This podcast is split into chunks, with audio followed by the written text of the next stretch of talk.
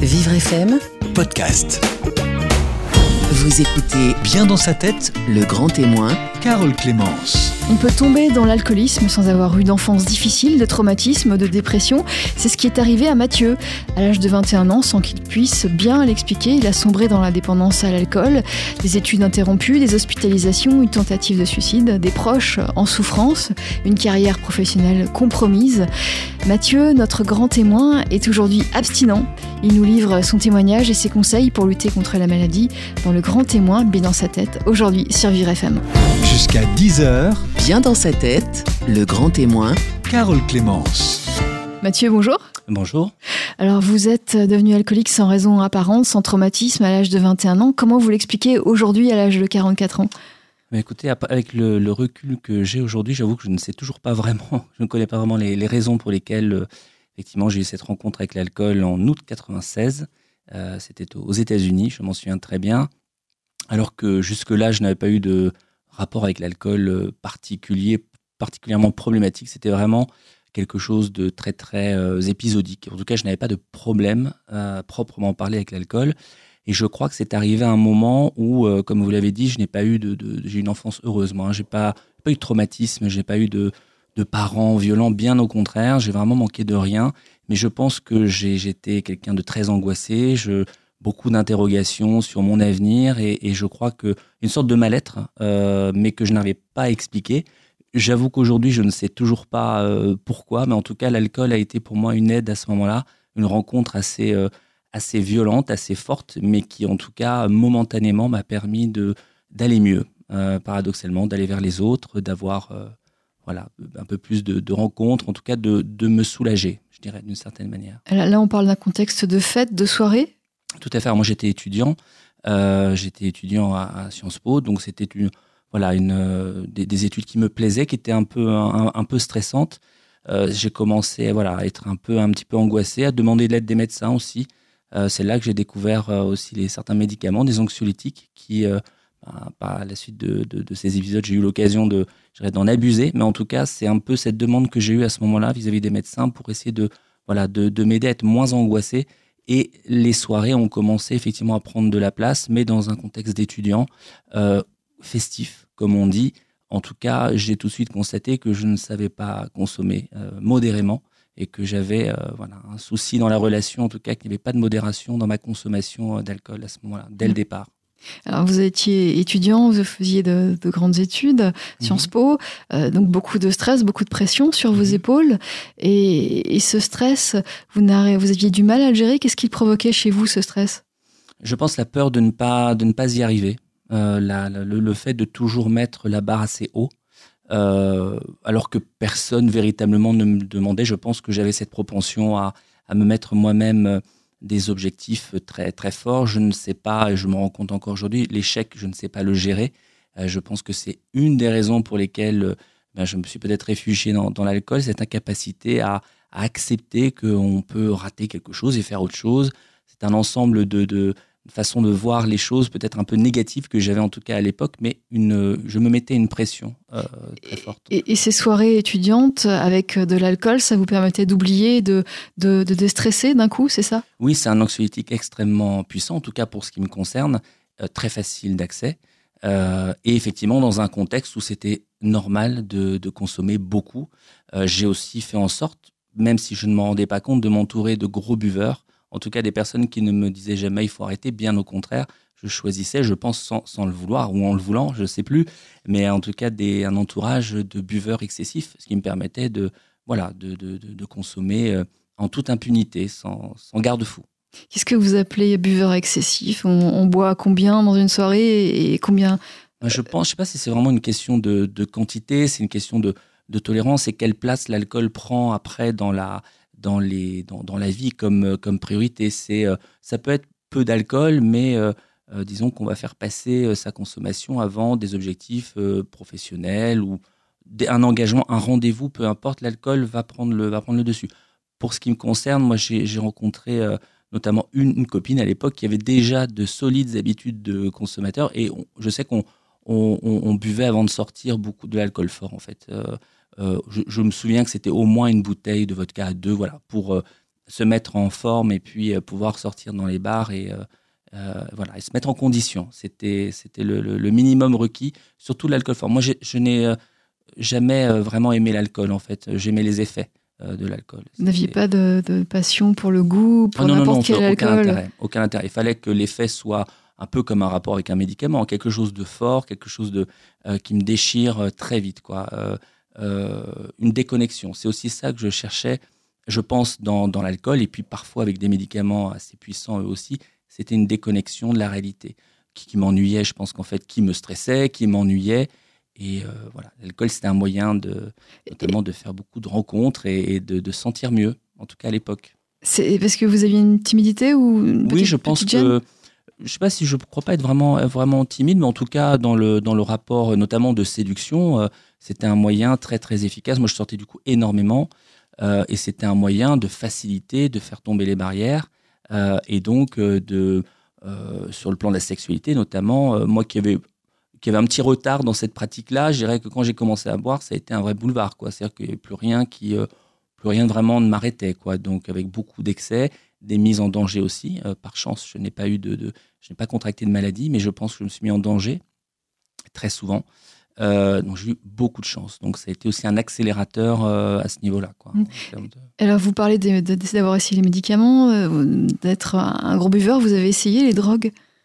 Non. alors bizarrement, j'en avais peur. Alors c'était complètement aberrant quand j'y repense parce que j'avais l'impression que je n'allais pas maîtriser ces, ces drogues-là.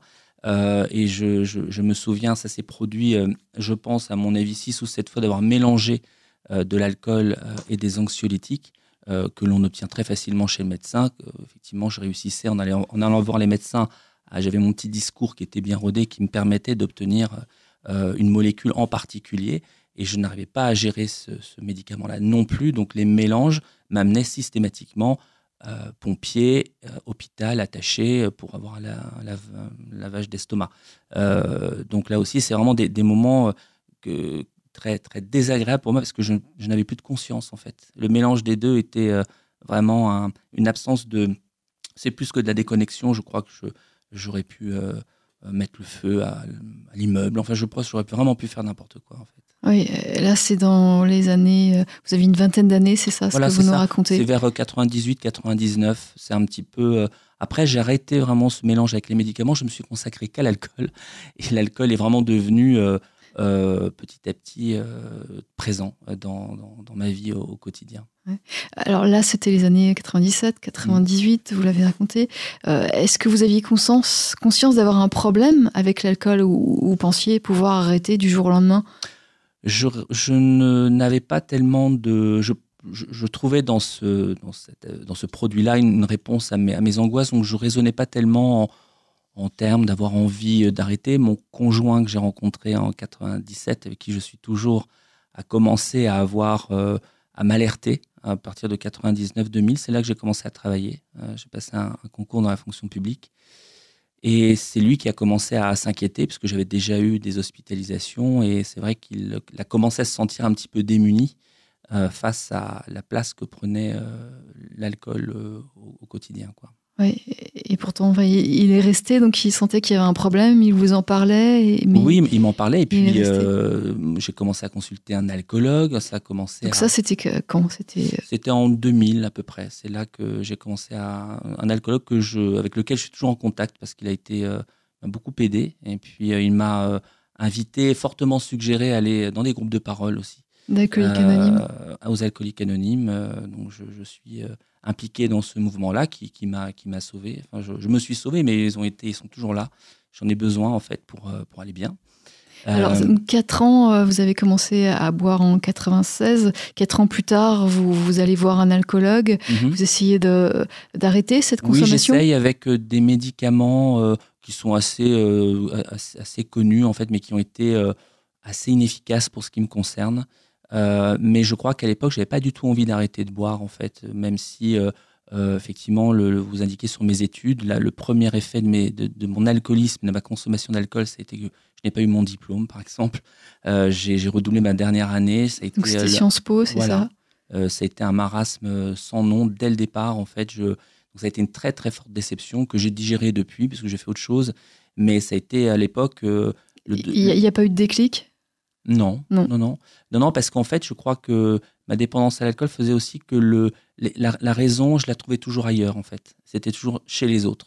Euh, jamais je me suis dit, j'ai mis euh, en fait 14 ans euh, à, à me dire que finalement, mes problèmes en très grande partie venaient du fait que je consommais de l'alcool. Mais paradoxalement, aussi bizarre que ça puisse paraître, personne n'arrivait, y compris moi, à me convaincre qu'il fallait que je commence par arrêter de consommer, que je n'étais pas fait pour boire, en fait. Je ne sais pas boire. Voilà, je, n'ai pas de rapport de plaisir avec l'alcool, je n'aime pas ça. Euh, C'était vraiment la déconnexion et la fuite, en fait. C'est ça que je cherchais dans la- dans l'alcool. Donc, quand j'ai consulté un, un alcoologue, euh, je lui ai tout de suite dit que de toute façon, j'avais trop de problèmes pour arrêter, que donc je continuerais tant qu'il ne me trouverait pas euh, une solution. Donc, c'est lui qui m'a dit la solution, c'est vous devez, vous, avoir un déclic et on peut mettre en place quelque chose avec un médecin, avec un groupe de parole. Il y a beaucoup de solutions mais il faut que cela vienne de vous. Moi, je, pendant très longtemps, je n'étais pas du tout sur ce raisonnement-là. Je disais, il faut que vous trouviez la solution. Sinon, je n'arrêterai pas. Et je ne cachais pas du tout ma consommation. Bien au contraire, je la mettais en avant. Et je disais, bah, de toute façon, puisque je vais repartir d'ici sans solution, je vais aller reprendre ma vodka et on, on verra ça plus tard. Et je crois que si je n'avais pas changé de point de vue, je pense que je serais mort, en fait, certainement. Oui, Euh, puisque vous aviez euh, euh, augmenté votre consommation, vous étiez parti d'une consommation festive à, à le quelque chose de plus ça, c'est mon parcours. Tous les parcours sont pas identiques. C'était le mien. Ça a été effectivement euh, le soir. Moi, j'aime bien que les gens viennent chez moi parce que ça me permettait ben, de boire avant, de cacher de l'alcool partout. Je pense dans toutes les pièces. Il a fallu que je change d'appartement. Il était trop petit. Donc, dans toutes les pièces, j'avais une réserve d'alcool. Dans les toilettes, j'en avais. Dans le, dans le, le panier de linge sale, il y en avait. Euh, à l'entrée, dans la cuisine, partout. Euh, ce qui me permettait de m'alimenter. Donc, euh, voilà. Il y avait déjà, dès le départ, c'était le soir, mais il y avait un rapport qui n'était pas normal. Il y avait déjà un- quelque chose d'excessif. Vous aviez conscience que c'était excessif, c'est pour ça que vous cachiez. euh, oui, oui, je, cachais parce que bah, je pense que je me rendais quand même compte. Euh, mon conjoint s'en rendait aussi compte que certaines bouteilles. Vous euh, viviez ensemble, donc vous, oui, oui, on a. c'était aussi pour lui que vous, vous départ, ça fait cachiez. 22 ans qu'on vit ensemble. Donc je cachais, j'étais capable de, voilà, de, de boire parfois même devant lui euh, un verre dans lequel j'avais mis de l'alcool. Enfin, euh, j'avais besoin, assez vite, j'ai eu besoin d'être alimenté en alcool en continu. J'en avais besoin, c'était pas Toute la journée? Toute la journée. Donc en fait, le, le point de rupture, ça a été en 2003, où effectivement, matin où je me sentais vraiment très très mal, j'ai bu. Et je me suis senti, le temps d'un instant, un petit peu mieux. Et c'est de là que j'ai commencé à avoir toujours de l'alcool. J'en avais dans mon sac. Euh, je mettais avec du jus d'orange. Euh, donc c'est pour ça qu'il fallait l'alcool fort, parce que du, du rosé ou des choses comme ça, ça ne ça n'allait pas assez Il vite. fallait des effets euh, Voilà, il rapides. fallait- euh, vrai qu'il y a un Alors, de- Mathieu, on continue à en parler. On va faire une pause. On continue à parler de votre parcours avec l'alcool. Je rappelle que vous êtes aujourd'hui abstinent depuis 9 ans environ, euh, mais ça n'a pas été toujours le cas. On va raconter euh, comment vous y êtes parvenu aujourd'hui sur Vivre FM. Vivre FM, Podcast. Aujourd'hui, notre grand témoin dans sa tête se nomme Mathieu. Mathieu qui a sombré dans, l'alcoolisme à l'âge de 21 ans. Aujourd'hui, il est abstinent depuis euh, 9 ans, abstinent en continu. Il nous explique son parcours, il nous explique comment il a trouvé réconfort euh, dans l'alcool au, au début. Et puis très vite, c'est devenu euh, problématique. Il a eu, euh, il a arrêté ses études. Il a, il a, euh, il a eu subi des échecs dans ses études, euh, de, des échecs euh, qui n'ont pas arrêté, qui n'ont pas arrêté sa consommation. Il a commencé à aller à l'association Les Alcooliques Anonymes au début des années 2000.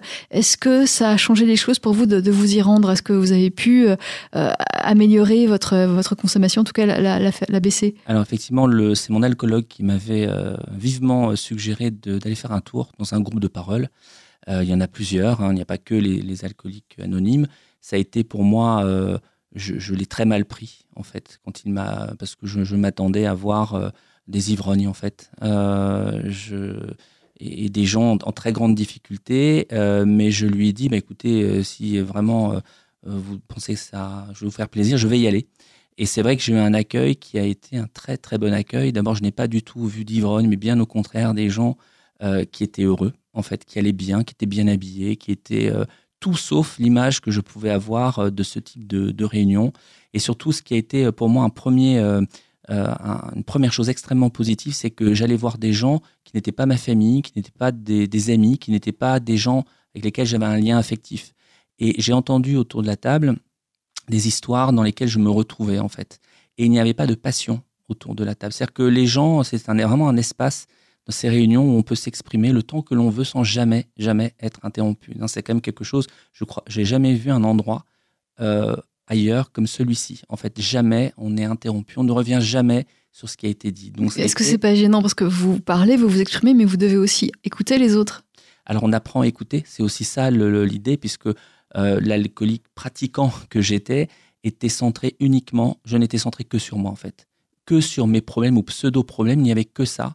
Et là, euh, il y a des règles dans ces réunions, on n'interrompt personne, on ne reprend pas la parole. Donc, on m'a suggéré dans un premier temps d'écouter et on m'a donné la parole seulement à la fin euh, de cette première réunion.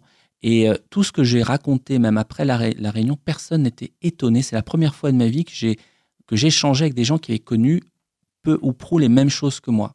Donc, il n'y avait aucune surprise. J'avais beau chercher les pires choses que j'avais pu faire dans l'alcool chaque fois, des gens me disaient oui, moi, ça m'est arrivé, etc. Donc, ça a été un. Je n'étais pas à l'époque prêt pour arrêter de boire, mais en tout cas, j'ai surtout retourné à quelques reprises, euh, un peu vexé, parce que finalement, je me rendais compte que c'était quand même pas mal. Euh, et, par la suite, j'ai surtout. Vous vous rendez compte que vous y aviez euh, votre bah, place J'étais compris, en fait, mais tout simplement, et que ce n'était pas ni papa ni maman qui allaient m'aider dans, ce, dans cette démarche-là, même si mon père, qui a été alcoolique aussi, a arrêté de boire en 2000 était quelqu'un de très présent, mais il y avait, il y a toujours un lien affectif qui était un, peu gênant. Là, c'était vraiment d'aller voir des gens avec lesquels euh, c'était pas ma famille, c'était pas des gens que je connaissais. Donc, c'était beaucoup plus simple. Ça peut paraître paradoxal d'avoir des inconnus et on va se livrer devant des gens qu'on ne connaît pas, mais c'est plus simple en fait. Euh, voilà. Donc, vous, vous parliez de choses euh, difficiles à, à raconter, que par exemple. Ce qui était difficile à raconter, c'était de dire que j'avais perdu euh, bah, c'était de, les, mésaventures qui avaient pu m'arriver dans, l'alcool. Alors, dans, les exemples, c'était, j'expliquais tout à l'heure, sur le plan des relations sexuelles, une, quelque chose de complètement débridé. Je, ne choisissais même plus avec qui j'avais envie de coucher. Je ne savais même plus de quoi j'avais vraiment envie. C'était de se faire voler à plusieurs reprises sa carte bancaire en donnant le code à des inconnus, en espérant qu'ils allaient euh, euh, revenir me, donner l'argent que je leur avais demandé. Enfin, des, des choses complètement irrationnelles, en fait. C'est ça, c'est difficile de, d'avouer, de, reconnaître cette perte de maîtrise que l'alcool euh, m'a amené à connaître finalement. Euh, donc il y avait euh, le, fait de consommer l'alcool, moi, vers la fin, je buvais au travail. donc j'avais aussi de l'alcool au travail. Donc je faisais Vous aviez un emploi de cadre dans la fonction publique. Il était temps que j'arrête de boire parce que effectivement, on ne m'a jamais fait de remarques, mais je, il y avait aussi, je pense, même si je me lavais, euh, je pense qu'il avait vu la consommation que j'avais qui était en continu. Finalement, je sentais mauvais aussi. Est-ce que vous avez une consommation sur le lieu de travail? Oui, aussi, oui. Oui, j'avais parce qu'en fait, je n'arrivais pas à tenir. Euh, je buvais le matin, euh, mais je n'arrivais pas à tenir jusqu'à midi. Donc, il fallait que je, mon, corps avait besoin en fait de, consommer de, l'alcool parce que le manque d'alcool, c'est quelque chose qui est assez intenable en fait. Donc, j'avais besoin. la solution, c'était finalement de partir de chez moi avec une une bouteille en plastique avec du, de la vodka puis du jus d'orange, ou d'aller entre midi et deux, je travaillais vers Hôtel de Ville, euh, d'aller euh, dans une épicerie pour ramener euh, l'alcool. Et le soir, quand je partais de mon travail, j'allais à l'étage en dessous dans les toilettes et je laissais la bouteille vide pour, voilà pas laisser de, traces. Mais clairement. Mais vous pensez que vos collègues le oui, savaient J'en suis sûr.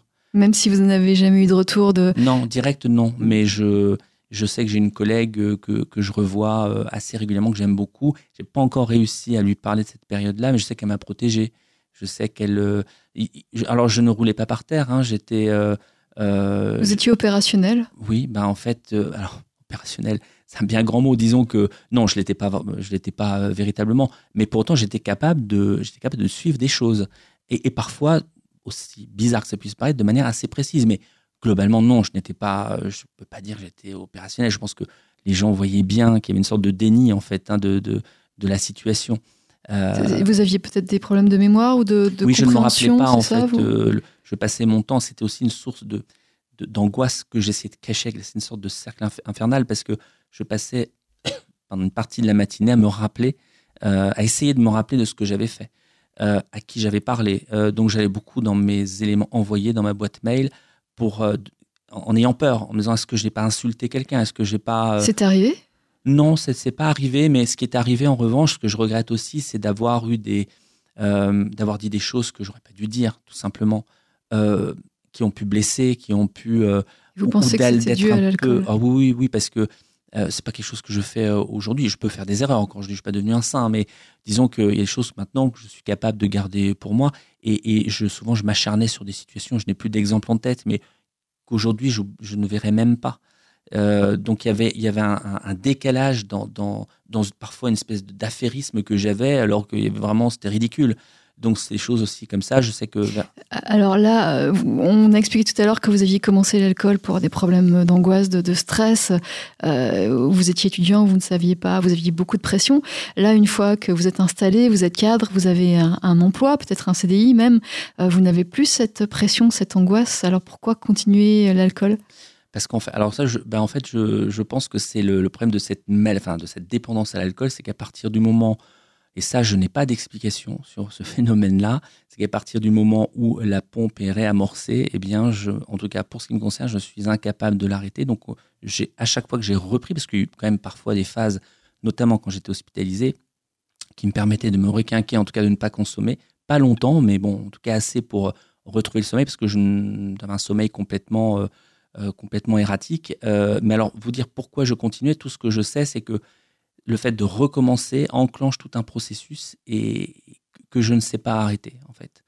Malgré toute la volonté que je pourrais mettre, malgré même si je sais que voilà, je, ce, n'est pas bon pour moi, je sais que je ne pourrais pas m'arrêter. Je, c'est plus fort que moi. C'était impossible. C'était impossible et j'ai mis. Qu'est-ce que vous vous disiez euh, lorsque vous aviez vous aviez un besoin C'était comme. C'était un euh, besoin. C'était un ensemble de un besoin physique. Euh, ça c'est une partie du, du, problème hein, de cette dépendance psychologie parce que j'avais besoin d'oublier, c'était une espèce de, de, fuite en avant parce que j'avais aussi besoin d'oublier les erreurs que j'avais pu commettre la veille. Je n'arrivais pas à, m'arrêter de consommer, mais aussi à me dire, bon, voilà, on va faire le point, on va essayer de voir calmement. Euh, non, donc j'étais dans une espèce de fuite et de surconsommation avec, euh, et c'est arrivé vers la fin, euh, même assez vite, l'envie de mourir en fait, parce que je ne trouvais pas de solution. souvent, je parlais tout seul en me disant, mais aidez-moi. Alors, je ne suis pas du tout croyant ni rien, mais je, je demandais de l'aide parce que je n'arrivais pas, à, je n'arrivais pas à m'arrêter. Personne n'arrivait à m'arrêter une fois que j'avais réenclenché euh, ce, processus-là. Quoi. alors, vous avez continué à travailler, vous avez réussi à garder votre poste, euh, même si vous n'avez pas eu la carrière que, vous souhaitiez peut-être euh, au départ. Puis vous avez eu ces différentes phases d'hospitalisation. est-ce que vous pouvez nous raconter comment ça se passait? Alors, les hospitalisations que j'ai euh, j'ai connues, alors il n'y en a pas eu 50, je pense qu'il y en a eu quand même 6 ou 7. Elles se passaient en région parisienne, donc en lien avec l'alcoologue que, que j'avais, euh, qui, euh, je m'entendais particulièrement bien avec lui et je lui avais dit, il était assez d'accord avec ça, c'était aussi un moyen, l'hospitalisation, de, de m'éloigner un peu de mon entourage, qui était aimant, mais qui n'avait pas les solutions qui croyaient les avoir, mais qui ne les avaient pas en fait. Donc c'était aussi un moyen. Qu'est-ce qu'il vous disait votre entourage? Bah en fait, euh, vers euh, notamment, je, il y a eu un moment donné, je crois que c'était en 2005, j'ai sauté dans la scène parce qu'en fait, je, je, n'en pouvais plus quoi. En fait, je n'arrivais pas euh, à, trouver de solution. Donc la seule solution que je voyais, c'était de, de, mourir en fait. Donc je me dis bon, je vais me noyer, comme ça, ce sera réglé. Et je me souviens que le lendemain, donc j'étais pris par les, les pompiers à l'hôtel Dieu et on m'a ramené chez une de mes tantes. Et en fait, ce qui était, je me souviens très bien de ça les gens dans ma famille parlaient à côté et en fait étaient en train de décider pour moi ce qu'ils allaient faire. Et vous l'entendiez Et je l'entendais. Et, et, en fait, ça a été un début de déclic. Je dis, je ne veux plus en fait qu'on décide pour moi parce qu'en fait, on, je les entendais, ils disaient, bon, il faut qu'on appelle tel médecin. Non, non, on va, il va recommencer. Est-ce que est-ce qu'on a bien fermé la fenêtre de la chambre? Parce qu'il va et ça, c'était horrible aussi parce que j'étais en train de me remettre quand même de quelque chose de grave qui ne m'a pas arrêté de boire, euh, mais qui m'a pas donné envie d'arrêter complètement. Mais c'était un premier, euh, voilà, un premier déclic. C'est le fait que les autres décident euh, à votre place. Euh, et ça, ça m'était un peu, un, peu euh, insupportable aussi. J'imagine. Alors cette tentative de suicide, ce qui vous était insupportable, c'est de ne pas pouvoir arrêter l'alcool. Qu'est-ce qui était insupportable? Oui, de pas de, de, de, de, se dégoûter par rapport à ce que j'avais pu faire dans, dans, la consommation. Alors à, à, différents niveaux, il y avait aussi, ben, comme je le disais tout à l'heure, une perte de maîtrise dans les relations sentimentales. Je ne sais pas comment on peut appeler ça. Donc ça, ça me dégoûtait. Enfin, je me dégoûtais. Euh, de mentir, parce que euh, ce n'était que mensonge, finalement. J'ai passé son temps à, cacher sa consommation, à, ne plus... C'est un isolement progressif, puisque de toute façon, la priorité, c'est de boire. Donc, il n'y a plus d'amis, il n'y a plus de sorties, il n'y a plus ce genre de, ce genre de choses. Il y a beaucoup de manipulation euh, pour avoir de l'argent. parce que sortir, en tout cas dans ma consommation, je ne restais pas que chez moi. J'avais besoin de, j'achetais deux bouteilles. Ma consommation, c'était vers la fin, il fallait que j'ai deux bouteilles de vodka par jour. Euh, donc c'était ma, il fallait que j'ai ça sous la main, quoi. Sinon ça n'allait pas. Euh, mais je, je, je fumais, puis je sortais beaucoup, j'invitais des gens. Donc en fait tout ça, ça coûte très vite euh, de l'argent. Donc beaucoup de mensonges, de manipulation de l'entourage. Donc je, voilà, je crois que c'était un peu cet ensemble-là qui faisait qu'à un moment donné, il y a un trop plein et, l'envie de un, dégoût un peu généralisé et l'envie finalement de d'en finir. Oui. Euh, Alors ça, c'était dans les années 2005, 2006. Voilà, C'est vraiment là que j'ai commencé à, à toucher le fond, comme on dit, euh, par cette tentative de, de suicide, de noyade. Euh, et puis aussi l'en- l'entourage qui euh, s'est commencé un peu à se détourner de moi pour se protéger, ce que je comprends maintenant. Euh, Alors ma ça, mère, on va en parler justement, vo- votre mère, la réaction de votre entourage, vos parents, votre conjoint. On va en parler dans une minute sur Vivre FM. Vivre FM, Podcast. Dans le grand témoin, mais dans sa tête aujourd'hui, on parle d'alcoolisme. On en parle avec euh, Mathieu, qui est tombé dans l'alcool euh, à l'âge de, de 21 ans et qui en est sorti euh, beaucoup plus tard. Il a aujourd'hui 44 ans. Il nous explique son parcours. Il nous explique comment ses proches ont fini à un moment donné à se détourner un petit peu de lui. En tout cas, sa mère, votre mère, qui souffrait beaucoup de vous voir alcoolique et de ne pas pouvoir vous aider, elle, a, elle a un petit peu pris, pris du recul par rapport à vous.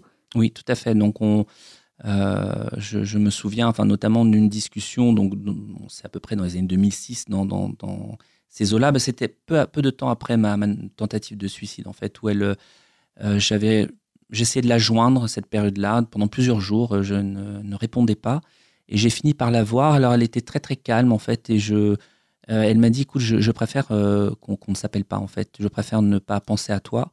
Je préfère ne pas parler de toi euh, parce que c'est trop difficile. Elle me dit en fait je ne te connais pas, je ne sais pas euh, ce que tu fais, je ne sais pas ce que tu penses, je ne, euh, je vois juste que tu es en train de te détruire et je ne le supporte pas, donc je préfère ne pas penser à toi. Ça me permet d'aller un petit peu mieux.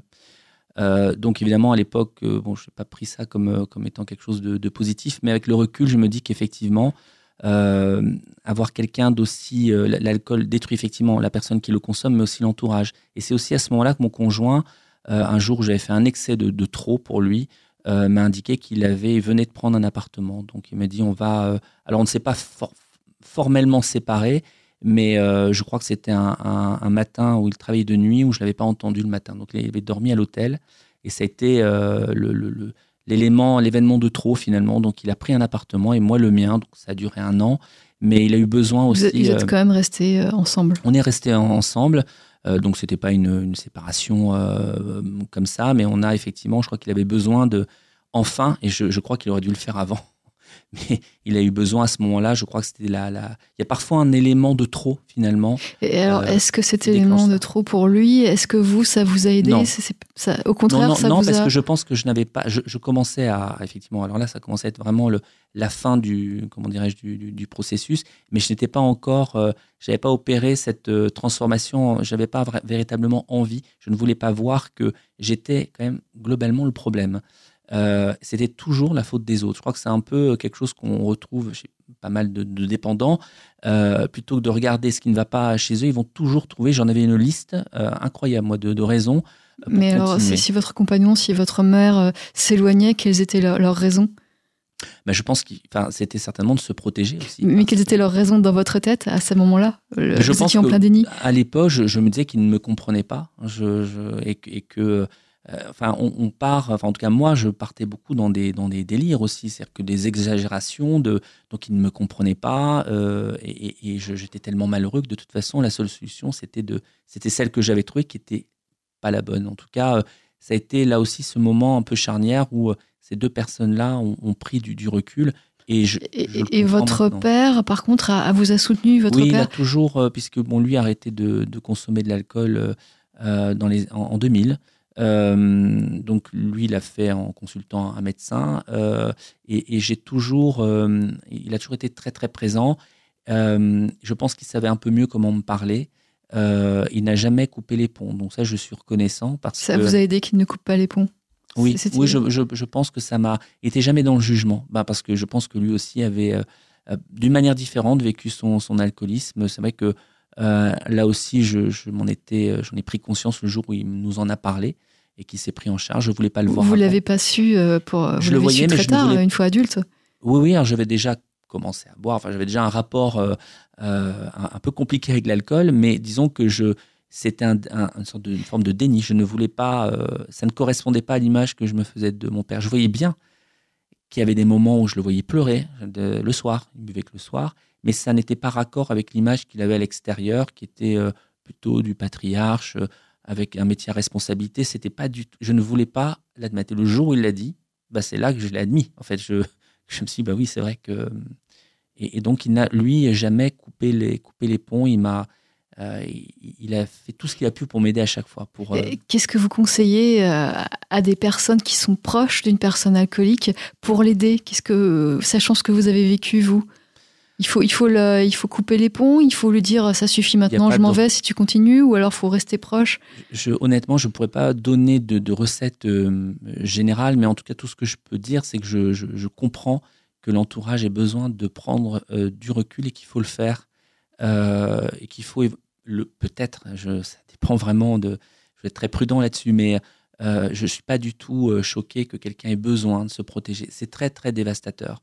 Et, et, et, justement, votre mère, euh, comment, elle, comment elle a vécu par la suite les choses Ça, ça l'a beaucoup touché, ça l'a beaucoup, cet alcoolisme, ça l'a beaucoup. Est-ce que ça l'a détruit un peu Est-ce que, On n'en a jamais, jamais vraiment parlé. C'est vrai que j'y pense parfois. Je me dis, moi, elle a eu quand même mon père qui fait quand même beaucoup quoi, dans la famille. Euh, j'avoue que j'ai jamais euh, eu l'occasion. Ça arrivera peut-être un jour de. J'en ressens pas le besoin d'en parler. parler. Mais en tout cas, aujourd'hui, vous êtes, euh, vous êtes en, ah ben, bon terme. Vous êtes. Ah ben plus que ça, c'est que les, les, les rapports. comment dire, depuis que j'ai arrêté, c'est vrai que c'est des rapports, on est très très proches. Donc on, on se voit souvent et, et je sais qu'ils sont. ma mère me dit aussi qu'elle est fière de moi, c'est-à-dire qu'elle est, elle me le dit assez régulièrement. C'est quelqu'un d'assez. Euh, c'est pas quelqu'un qu'on n'est pas dans une famille où on se livre facilement, mais souvent elle me dit qu'elle est impressionnée par les changements qu'il y a dans, dans ma vie. Euh, ça, ça c'est des changements qui se sont produits euh, après, vers les années 2010, c'est-à-dire que en 2010, vous avez arrêté définitivement, enfin en tout cas jusqu'à ce jour, vous êtes abstinent depuis 10 ans environ. Mhm. et puis avant, avant 2010, vous aviez arrêté 9 mois, vous aviez réussi à arrêter 9 mois. Donc c'est, déjà euh, ça, fait une belle durée. Hein, vous êtes abstinent euh, réellement. Mhm. Euh, est-ce que ça a changé les choses, j'imagine, avec votre entourage Votre mère est, revenue, votre compagnon, et les choses se passent mieux avec lui? Oui, ça se passe, ça se passe effectivement mieux dans beaucoup de domaines.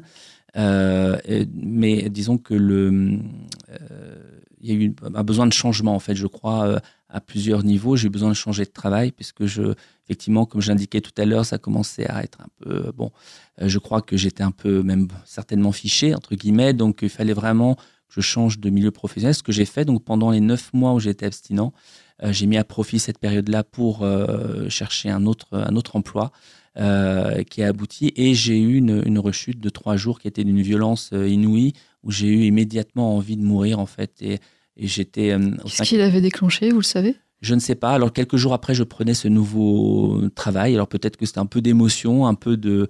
Euh, j'ai peut-être cru que je, pouvais boire et en fait, ça a été la preuve. Euh, si, si, si tant est que j'en ai eu besoin, que je ne savais pas consommer l'alcool. J'ai donc envie de mourir tout de suite et j'avais envie de me jeter par du cinquième étage en fait. J'ai passé beaucoup de temps pendant ces quelques jours à me demander si j'allais m'électrocuter dans la baignoire euh, ou si j'allais sauter du cinquième étage, mais j'avais en fait un peu peur de me, de me louper. Euh, et je ne savais pas en fait si j'allais m'électrocuter avec un grippin ou euh, autre chose. Donc c'était assez pathétique en même temps terriblement angoissant. Et, c'est à ce moment-là que je me suis, je suis retourné donc deux jours après en réunion. et là, je, je pense que j'ai, en tout cas jusqu'à ce jour, rendu les armes et arrêté de me battre avec l'alcool en disant que j'allais essayer d'écouter les conseils qu'on me, qu'on me donnait. Donc j'ai eu besoin de changer de travail. Ça m'a fait un bien fou d'arriver dans un milieu où personne ne me connaissait en étant abstinent. J'ai eu besoin de changer d'appartement. Euh, j'ai acheté mon appartement, ce qui était, euh, je n'ai plus de problème d'argent. Euh, j'ai aussi passé d'autres concours. et puis, en revanche, vous vous êtes vraiment bien repris. je pense, oui. je pense. De toute façon, point où j'en étais. Mais Alors, ce, qui est, ce, qui est, étonnant, c'est que vos parents, bon, bien sûr, sont, sont restés proches de vous. Ce sont vos parents.